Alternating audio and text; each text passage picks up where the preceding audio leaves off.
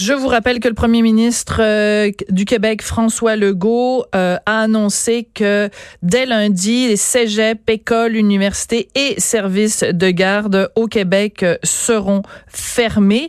Alors, ça pose évidemment toute la question de si vous avez des jeunes enfants, comment leur parler du coronavirus, comment, puisqu'aussi on va devoir garder nos enfants à la maison, comment prendre soin d'eux sans leur transmettre nos inquiétudes? Parce que inquiétude il y a, on va pas se cacher la tête dans le sable non plus. On va parler de tout ça avec Rosemary Charret, elle est psychologue, elle est conférencière. Bonjour madame Charret, comment allez-vous? Bonjour. Bien merci vous? Très ben dans les circonstances, oui. Euh, je touche du bois. Euh, personne que je connais euh, n'est atteint, mais on se cachera pas que ça crée bien sûr de l'inquiétude. Comment on fait, Rosemary, pour donner de l'information à nos enfants? Parce qu'on veut pas les, les garder non plus ni dans le mensonge ni dans le déni. Comment on fait pour leur parler intelligemment du coronavirus sans que notre inquiétude devienne virale? Mais la première chose, ce serait de demander à nos enfants qu'est-ce qu'ils en savent, qu'est-ce qu'ils en comprennent? Parce que très souvent, le problème avec les enfants, c'est qu'ils prennent une partie de l'information puis ils se font une histoire complètement irréaliste autour de ça. Mhm. Donc, la première chose, c'est de les écouter avant de leur parler. Ensuite, leur donner l'information ponctuelle, actuelle. Ils n'ont pas besoin de l'information sur ce qui va se passer dans trois semaines. Même nous, on ne ah. sait pas ce qui va se passer dans trois semaines. Ils ont besoin que ça fasse du sens pour eux. Et qu'est-ce qu'on fait aujourd'hui? Là, l'école est fermée. C'est quoi aujourd'hui qu'on fait? Bon, leur dire que on va, la responsabilité de les protéger, elle nous appartient. On a besoin de leur aide pour une chose. Ils vont laver leurs mains. Ils vont, bon, ce qu'on veut leur donner comme consigne. Autrement dit, qu'ils se sentent en sécurité parce qu'autour d'eux, il y a des adultes qui voient leur bien-être. Et aussi, peut-être, on peut leur rappeler le fait que très peu d'enfants sont atteints, très peu d'enfants ont mhm. la maladie. Bon, qu'ils sont, mais que, comme tous les, les, les, êtres humains, ils pourraient transférer la maladie. Donc, c'est pour ça qu'on prend des mesures de prévention. L'autre chose, c'est que c'est sûr que la routine des enfants comme la nôtre, d'ailleurs, la routine de tout le monde est perturbée. en ce moment. Mais donc, ce ne sera pas la même routine, mais il faudrait trouver une routine parce que c'est un élément de sécurité extrêmement important pour un enfant, la routine. Mm-hmm. Donc, euh, si c'est on joue de 1 heure à 3 heures, on joue. Puis on fait trouver beaucoup, il va falloir beaucoup de créativité. Moi, j'ai salué là, dans le temps de, la semaine de relâche, il y avait plusieurs réseaux qui euh, diffusaient des choses pour enfants. Je pense qu'il va falloir que dans le jour, là, il va falloir que les réseaux mais, euh, apportent leur contribution pour apporter des distractions et euh, que les beaucoup de gens... parents aussi soient créatifs par rapport à ça. Il y a des, il y a des gens qui font pression sur euh, Télé-Québec pour Télé-Québec se remettre en mode cinégado comme pendant le temps des fêtes pour qu'on puisse regarder Astérix euh, en ben boucle avec nos enfants. Mais plus sérieusement... Le, plaisir, excusez-moi. Oui. Le plaisir, c'est très important. Oui. Ça, dans les phases d'anxiété comme ça, souvent on se donne l'impression que comme la situation est difficile, il faut rester très sérieux. Puis, donc, autant pour notre propre bien-être que hmm. pour celui des enfants, il faut pas perdre de vue l'importance d'avoir du plaisir, de continuer d'avoir du plaisir.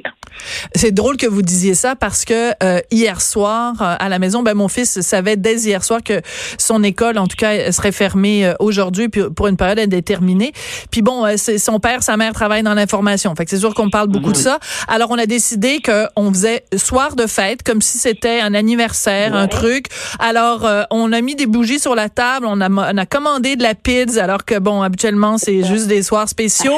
on a mis de la musique, on a chanté, on s'est amusé parce que il fallait, parce que sinon on, était juste dans l'inquiétude. Donc peut-être créer un sentiment de, de, de fête justement, de, de retrouver euh, comme si c'était Noël, comme si c'était Pâques, euh, je sais pas. Ben, le bon feeling de la tempête de neige quand on est enfant, qui nous permettait de manquer l'école une journée. Sauf que là, ça risque d'être un peu plus long. Et une autre chose, c'est que je, je vous entendais avec votre interlocuteur précédent parler de l'importance à la fois de l'isolement mais d'éviter la solitude. Oui. Ça, c'est un gros enjeu actuellement. Euh, des enfants, euh, est-ce qu'ils vont pouvoir aller jouer avec un ami? Il faudra pas, tu sais, en même temps qu'on veut protéger, euh, il faut quand même prendre des mesures raisonnables pour les enfants et c'est vrai pour nous aussi. Oui. Peut-être qu'on pourrait être plus souple sur les moyens de communication si on veut pas qu'ils utilisent pour leur téléphone habituellement. Là, les laisser l'utiliser un peu plus pour qu'ils se sentent quand même continuer d'avoir une mhm. vie sociale, une vie avec leurs amis, le moins de changements possible, bien que forcément il y aura des changements. Diriez-vous, parce que bon, on, on, on, sait ça, à quoi ça ressemble un enfant ou enfin un ado en, en 2020, euh, et c'est, ils sont toujours sur leur PS4. Alors, est-ce que c'est pas justement un, un, cas où on peut faire exception à la règle de, de limiter le temps d'écran, veut veut pas jouer avec ces différents jeux vidéo, ça permet d'être en contact avec des amis sans les voir. Euh, est-ce qu'on peut dire bon ben écoutez, on va faire euh, une exception à la règle habituelle de, de, de limiter le temps d'écran. Est-ce que ça, c'est une bonne option, Madame Charret? Euh, moi, je pense qu'il faudrait garder une règle, la mettre plus souple. Ouais. élargir le temps, mais parce qu'il faudrait pas non plus, parce que c'est une forme d'isolement, s'ils ne font que ça. Donc, en faire, oui, plus en faire plus, mais aussi, bon, même les parents vont être bousculés dans leur horaire. Euh, donc, si on peut avoir les parents, les grands-parents, mais qu'il y ait des vrais contacts interpersonnels, même s'ils sont à la maison. D'accord. Alors, vous avez mentionné les grands-parents, et ça, c'est le grand problème de cette équation. Parce que je regarde en, en, France, parce que on est, nous, quelques jours ou quelques semaines après les décisions qui sont prises en France. Euh, en France, on a annoncé simultanément que les écoles étaient fermées et que on interdisait aux gens d'aller dans les résidences de, de, de, personnes âgées. Donc, on peut pas, les, les parents qui travaillent peuvent pas demander à grand-papa grand-maman de prendre soin des enfants parce que en plus, grand-papa et grand-maman sont les, les, les, personnes les plus à risque. Alors, c'est quoi la solution, Rosemary? Ben, je pense qu'il y a entre les deux, les grands-parents euh, de jeunes enfants sont pas encore dans le groupe d'âge qui est nécessairement en résidence ou euh, très à risque. Donc, il y a les, les, les, grands-parents qui peuvent être disponibles, mais il y a les autres. Il y a aussi l'organisation. On va être forcé de s'organiser. Rosemary, Rosemary, je vais devoir vous interrompre parce que on va aller tout de suite en direct à Ottawa. Le premier ministre Justin Trudeau. Today, I shared with you that my wife Sophie was being tested for COVID-19 and that test did come back positive. Sophie's symptoms remain mild. But we are following medical advice and taking every precaution. She will remain in isolation for the time being. Suite euh, à ce test positif, nous pensons à toutes les familles à travers le pays qui ont eu ce diagnostic. Nous faisons confiance au travail de toutes les autorités sanitaires à travers le pays. Suite à cette euh, situation, je vais personnellement me placer en isolement volontaire pour les 14 prochains jours. Je tiens à rassurer la population que je ne souffre pas d'aucun symptôme. Ceci étant dit, je serai en mesure de faire mon travail à partir de la maison, puisqu'il est important que nous poursuivions notre travail pour protéger les gens à travers le pays. Nous poursuivons et suivons les recommandations et je tiens à souhaiter que tous les Canadiens en fassent autant. Je tiens d'ailleurs à remercier toutes les autorités médicales et sanitaires à travers le pays. informé que mon épouse Sophie avait subi un test pour la COVID-19 et le test s'est avéré positif. Les symptômes de Sophie demeurent faibles, mais on suit les recommandations du médecin et on prend toutes les précautions nécessaires. Elle demeurera donc en quarantaine pour une durée indéterminée. Nous pensons à toutes les familles d'un bout à l'autre du pays qui ont reçu le même diagnostic. Mais nous sommes entre bonnes mains. Nous avons pleinement confiance dans les professionnels de la santé et les autorités de la santé publique du Canada. Ça veut dire que, suite à la recommandation de mon médecin, je suis en isolement pour 14 jours. Je veux être clair. Je n'ai aucun symptôme. Je me sens très bien. Je travaille de la maison par précaution. De nos jours, la technologie nous permet de travailler à distance. C'est sûr que c'est pas idéal et c'est un peu frustrant. Nous sommes d'après tout tous des êtres sociaux.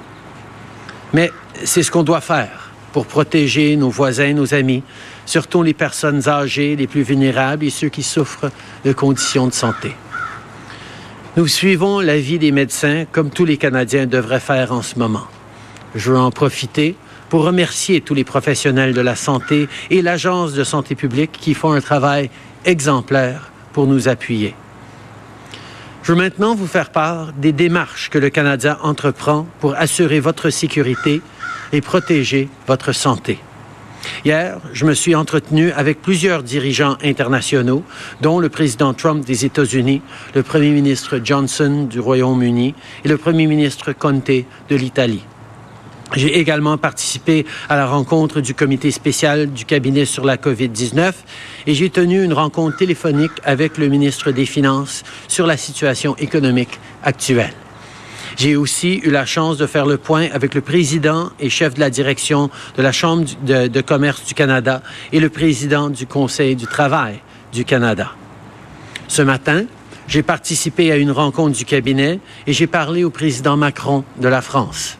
Mes conversations se poursuivront dans les prochains jours. Plus tôt aujourd'hui, les ministres Blair, Haidu et Garneau ont annoncé que le Canada recommande aux Canadiens d'éviter les, les, voyages non essentiels à l'extérieur du pays. Nous avons également annoncé que la saison des croisières était suspendue jusqu'en juillet et que nous allons rehausser encore davantage les mesures de sécurité dans les aéroports. Nous rationalisons également les arrivées d'outre-mer afin d'être mieux en mesure de les contrôler. Earlier today, Ministers Blair, Haidu and Garneau. Aujourd'hui, mes collègues ministres ont fait euh, diverses annonces. Parmi celles-ci, ils ont mentionné qu'ils souhaitaient éviter que la population canadienne évite les voyages qui sont jugés non, non essentiels. Nous allons aussi tenter de limiter l'arrivée de visiteurs. Nous avons pris plusieurs euh, mesures de façon à limiter. Alors, euh, le premier ministre qui répète en anglais ce qu'il vient de nous dire en français, euh, il faut éviter les voyages non essentiels. Alors, vous venez d'entendre donc le premier ministre Justin Trudeau, donc qui a tenu d'abord à rassurer sur sa santé et celle de son épouse Sophie Trudeau, qui reste donc isolée pour une durée euh, indéterminée. Il dit que lui se place en isolement pour les 14 prochains jours, qu'il va travailler de la maison, qu'il ne présente aucun symptôme et il dit qu'il va suivre, euh, continuer de suivre les recommandations des agences de la santé publique.